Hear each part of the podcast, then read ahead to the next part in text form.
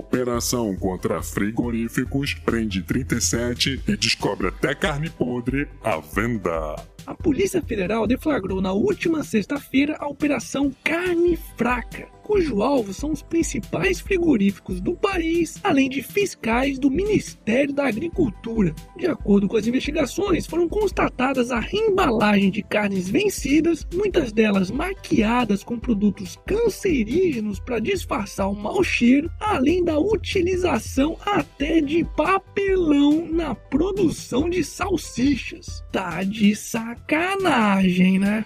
Ai meu, tá vendo? É isso que acontece quando a gente tem menos Estado e mais mercado. Tudo isso mostra que o que interessa para esse grupo é o capitalismo, é o mercado, independentemente da saúde pública. Calma, filha da puta. Primeiro, grupos como JBS e BRF, donas de empresas como Sadia, Perdigão e Friboi, só existem graças ao estreito relacionamento que elas possuem com pessoas como Molusco e sua fiel companheira Dilma, que emprestaram bilhões de reais do BNDES, ou seja, do nosso dinheiro, para eles. Portanto, é graças a esse Estado todo-poderoso que aberrações como essas acontecem. Segundo, que esses produtos que deveriam ser rigorosamente fiscalizados pelo governo, já que receberam um carimbinho do Ministério da Agricultura, foram liberados. Ou seja, mais uma vez, é o Estado o grande culpado de tudo.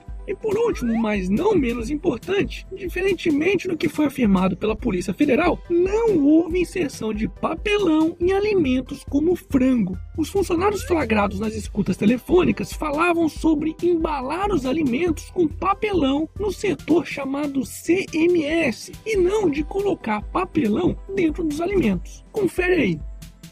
O problema é colocar papelão lá dentro do CMS também, né? Tem mais essa ainda. É, eu vou ver se eu consigo colocar em papelão. Agora, se eu não conseguir em papelão, daí infelizmente eu vou ter que, ter, que condenar. Aí tu pesa, pesa tudo que nós vamos dar perda. Não vamos, não vamos pagar rendimento isso. Outra grande falha dessas investigações da Polícia Federal foi dizer que produtos cancerígenos estavam sendo utilizados para maquiar produtos estragados. Só que o tal produto cancerígeno que estava sendo utilizado é o ácido ascórbico, também conhecido como vitamina C, que é amplamente utilizado no mundo e nenhum estudo associa o seu uso com câncer. Portanto, basicamente, o maior problema encontrado pela Polícia Federal para os consumidores foi o uso de água para mascarar o peso dos alimentos, além da reembalagem de produtos vencidos, o que de fato são fraudes que devem ser investigadas e os culpados punidos mas que as declarações da Polícia Federal foram desastrosas e desviaram o foco das investigações. Desviaram, o que é uma pena, pois certamente a Operação Carne Fraca teria condições de chegar até a podridão do BNDES. Esse sim, um dos maiores ralos de dinheiro público desse país. Mas depois dessa cagada no pau da PF, provavelmente ela cairá em descrédito. Enquanto isso, os efeitos dessas declarações desastrosas já estão aparecendo.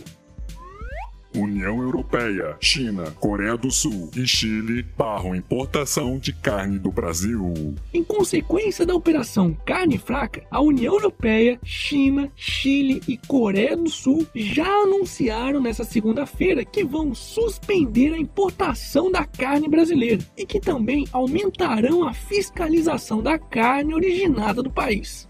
Você é burro, seu Tudo isso faz parte dos interesses de grandes corporações norte-americanas que estão usando a Polícia Federal Brasileira para destruir os setores estratégicos da nossa economia e assim dominarem o mundo, seu burro.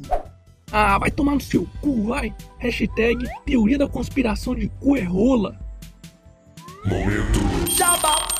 E aí, já tá inscrito no canal? Então se inscreve aí nessa bagaça, porque esse YouTube tá foda, viu? E vem desinscrevendo um monte de gente aqui do canal em nome do politicamente correto. E aí, vocês vão deixar o YouTube decidir o que vocês devem ou não assistir? Então regaceira nessa bagaça.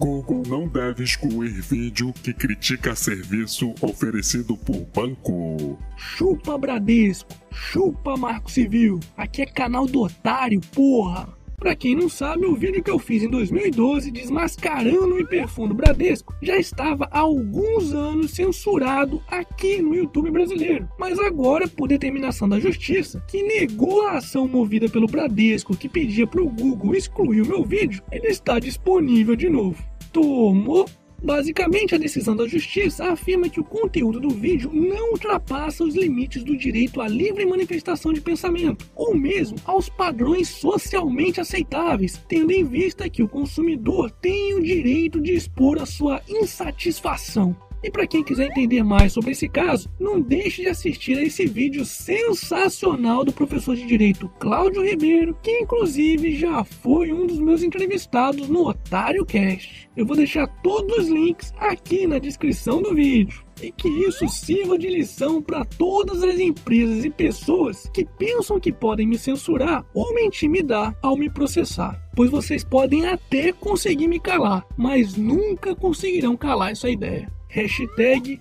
Chupa Bradesco. E para finalizarmos essa edição, Lava Jato completa três anos e soma 198 prisões. Cinco políticos se tornaram réus no STF. É mesmo, é. Foda-se.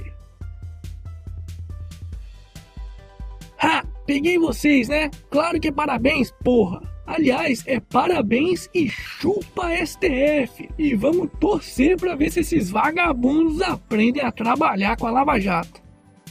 E esse foi mais um Otário News com as principais notícias do dia. E aí, curtiu? Então se inscreve aí nessa bagaça e arregaça esse like. Ah, e não se esqueça de dar aquele apoio financeiro, porque aqui não tem dinheiro fácil do BNDES para sustentar essa equipe não. E amanhã, quem sabe, tem mais.